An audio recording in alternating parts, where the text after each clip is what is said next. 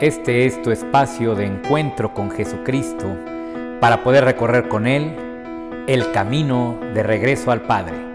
Comenzamos.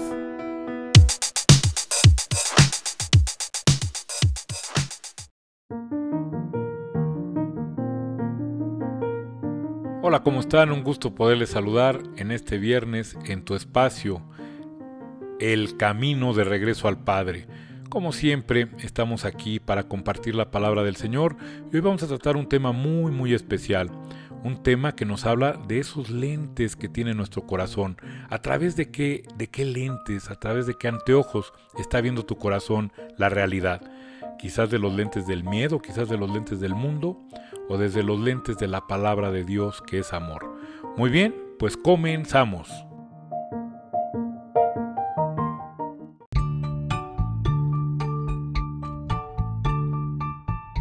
Todos tenemos dentro de nosotros unos anteojos que son por los que miramos la vida. De acuerdo a lo que ellos nos muestren, es lo que vamos a percibir. Podemos llamarlos anteojos de nuestra inteligencia. Con ellos, nuestra inteligencia puede pensar, tomar decisiones, no solo de cosas laborales, materiales o sociales, sino que especialmente puede discernir entre el bien y el mal. Por eso, estos anteojos siempre deben de estar limpios para que la realidad que veamos sea lo más nítida y por sobre todo verdadera. Pero lo cierto es que no siempre están limpios, entonces vemos borroso, confuso y la realidad queda alterada por la suciedad de esos anteojos. Otras veces nos quitamos estos anteojos porque nos molestan y preferimos negar la realidad o pretender que sea de otra manera. Esto sucede cuando nos encerramos en nuestro querer, cuando solo aceptamos una sola posibilidad. En estas circunstancias, desaprovechamos el don de Dios y cerramos las puertas de nuestra inteligencia, y aunque pensemos y pensemos, no podremos llegar a nada esclarecedor. Al igual que un caballo que esté encerrado, no puede llevarnos a ningún lado. Podemos comparar el marco de estos anteojos con la voluntad de hacer el bien y los vidrios con la inteligencia. Pero Dios nos quiere dar algo mucho mejor. Nos quiere dar el Espíritu Santo, querido hermano, quien nos hace ver con unos anteojos más amplios, más claros de los que teníamos, para que tengamos una mirada más profunda y verdadera.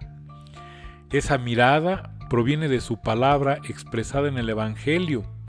Si aceptamos la palabra en su totalidad, y no solo parte de ella o sus mandamientos, la gracia de Dios nos va formando esos amplios anteojos. Fíjate querido hermano, vamos abriendo nuestra perspectiva y así vamos comprendiéndola mejor.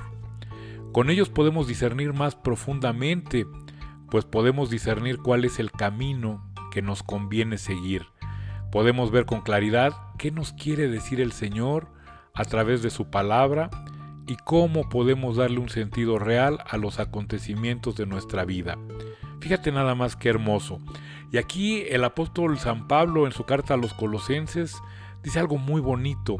Dice que la palabra de Cristo resida en ustedes con toda su riqueza.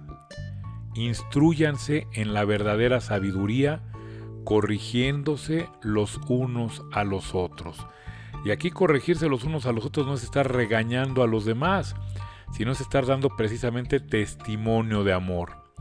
Por eso no se trata de sentir solamente en el corazón, sino de asimilar la palabra para poder discernir. Pero no se trata de saber o de conocer o de leer el Evangelio, sino de asimilar el amor de Dios a través de su palabra. Así como un te quiero no es solamente palabras, sino que expresa un sentimiento, así la palabra no expresa una doctrina, sino que expresa sentimientos que están en el corazón de Dios y que son para ti y que son para mí y que precisamente son estos sentimientos los que debemos de aprender a percibir. Podemos decir que la palabra expresada en el Evangelio vendría a ser el marco de los anteojos y los vidrios el deseo de hacer la voluntad de Dios. En el día a día esta mirada no es tan diferenciada ni tan clara, Fluctuamos con otros anteojos provenientes de nuestros sentimientos negativos, defectos, prejuicios y miserias. Así, dependiendo de qué anteojos, anteojos tengamos puestos, miramos, apreciamos y juzgamos la realidad. Así como si tenemos anteojos azules, vamos a ver toda la realidad azul. Si tenemos anteojos oscuros, vamos a ver toda la realidad oscura. Si tenemos prejuicios, vamos a mirar la realidad desde esos prejuicios. Si tenemos problemas, vamos a mirar desde ese, desde todos esos problemas nuestra realidad. Y recuerda que todo lo que veamos va a influir en lo que pensamos y en lo que sentimos. Y lo que veamos lo vamos a creer verdadero, aunque no lo sea, aunque esté distorsionado por estos lentes. En lo cotidiano conversamos con personas, les compartimos nuestros problemas, escuchamos sus consejos y muchas veces al buscar su ayuda sentimos que son nuestro bastón o sostén emocional. Estas personas pueden ser un psicólogo, un psiquiatra, un médico, nuestros padres, nuestro esposo, nuestra esposa, hijos o un amigo que valoremos su criterio o que escuchamos por afecto. Pero es fundamental que podamos reconocer cuando nos están ayudando y cuando ya pasamos a depender de ellos. Mucho ojo con esto. Cuando es así, nos estamos poniendo los anteojos de otra persona para mirarnos, en lugar de discernir si esa ayuda es constructiva, o sea, si nos ayuda a crecer para bien o solo está buscando ser condescendiente con nosotros para generar empatía. Es necesario discernir a quién le estamos pidiendo su opinión o ayuda, pues su mirada no siempre me puede estar ayudando y crecer como persona para bien, un bien más allá de mi persona. Hay otros anteojos que pueden ser muy nocivos dependiendo del momento que se los use. Son los anteojos atractivos que nos presenta el mundo. Si somos adolescentes, probablemente deseemos usar estos anteojos en vez de otros, que nos inviten a la reflexión o a buscar el bien en todo lo que hagamos. Seguramente necesitemos de estos anteojos atractivos para sentir que pertenecemos a nuestro grupo de pares, pero se debe usar, se debe usar los anteojos de la inteligencia para discernir qué tipo de diversiones son más convenientes y cuáles se deben descartar. ¿Qué pasa cuando ese mismo adolescente va creciendo, llega a los 20 años y continúa ansioso por vivir una vida de diversión y atracción? ¿Qué pasa, por ejemplo, con un paso de adolescente a joven? Cuando esto ocurre, en algún momento tendrá que asumir su rol de adulto, pero ¿qué pasa si una persona de 40 años solo gusta de los anteojos atractivos? Seguramente le costará mucho asumir sus responsabilidades para con su familia, su trabajo y su propia persona. Habrá veces que no podremos evitar mirar desde los anteojos de sentimientos negativos. Otras veces no podremos evitar que se nos nublen los vidrios de los anteojos de la inteligencia o que nos atraigan los anteojos de la diversión pero lo que nos determina es cuál de todos ellos es el más presente en nuestra mirada. O sea, no se trata de nunca caer, se trata de que lo que persista en tu vida siempre sea el bien. Ese será precisamente el que contamine o no, el que esté más persistente en tu vida será el que contamine o no lo que veo y lo que percibo. Jesús quiere limpiar nuestros anteojos para que podamos mirar claro y despejado con los ojos del corazón, y así poder guiarnos con su propia mirada. Dice el apóstol en Efesios, antes ustedes eran tinieblas, pero ahora son luz en el Señor. Vivan como hijos de la luz. Ahora bien, el fruto de la luz es la bondad y la justicia y la verdad.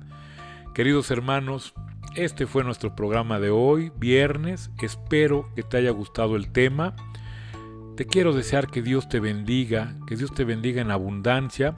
Y te quiero pedir por favor que si este tema y este podcast sientes que te sirven o le pueden servir a alguien más, compártelo por favor, que pueda llegar la palabra de nuestro Señor Jesucristo a muchas personas que hoy están necesitando realmente de su palabra. Que Dios te bendiga mucho y nos vemos aquí el siguiente viernes. Hasta entonces.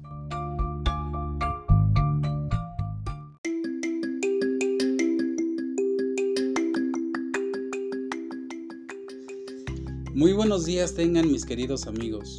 Hoy, en su gustada sección de Regreso a Dios en un taxi, su servidor Armando Flores quiere compartir con ustedes esta grata experiencia. Me da gusto ver que poco a poco la gente se interesa por la palabra de Dios, ya que un pasajero al abordarme me decía, qué difícil es la situación en estos días. No hay principios ni valores, no hay amor, no hay respeto, no hay nada. Yo creo que ante esta situación solo Dios nos puede sacar adelante. Y así es, solo Él nos puede sacar adelante. Si seguimos sus preceptos, Él nos dará la calma y la paz que necesitamos en nuestro día a día. Mira, simplemente tomemos este ejemplo. Cuando te conectas de manera virtual para saludar a tus padres, ¿cómo te sientes? ¿No sientes alegría de poder verlos, escucharlos? Pues así es la paz y la alegría que te invade cuando vas a misa o escuchas la misa de manera virtual y dejas que Dios te invada en todo tu ser. Y si escuchas la misa o la reunión con toda tu devoción y sobre todo si buscas cómo aplicar los preceptos que acabas de escuchar, créeme que tendrás un excelente día porque así es el amor de Dios que nos deja impregnado nuestro ser de su enseñanza. El primer precepto es, amarás a Dios sobre todas las cosas, con todo tu ser, con todo tu corazón, con todas tus fuerzas, y de ahí se desprende el segundo, amarás a tu prójimo como a ti mismo. Todos queremos una nueva forma de vida, pero pocos somos los que procuramos realmente esa nueva forma de vida. Si por amor a Dios nos levantamos y oramos, en nuestras oraciones pedimos por nuestro prójimo y lo bendecimos, créeme, esas bendiciones regresan a ti multiplicadas. Cuando cedemos el paso a quien sea, un joven, un adulto, un niño, a quien sea, por amor a Dios, recuerda esto, por amor a Dios, tendrás un día excelente. Que tu pensamiento sea por amor a Dios. Así estarás acumulando en tu corazón gratos momentos que harán tu vida más feliz y más llevadera, y se verá en tu sonrisa y en tu forma de desempeñarte con tus compañeros de trabajo o cuando estés con tu esposa con tus hijos. Y así el Señor te bendecirá y créeme, gozarás de mejor salud. Y a tus hijos les gustará verte así, alegre, animoso, lleno del amor de Dios.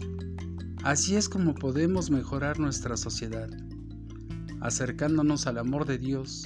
Y la verdad, no sobran obras inmensas, solo son pequeños cambios de vida.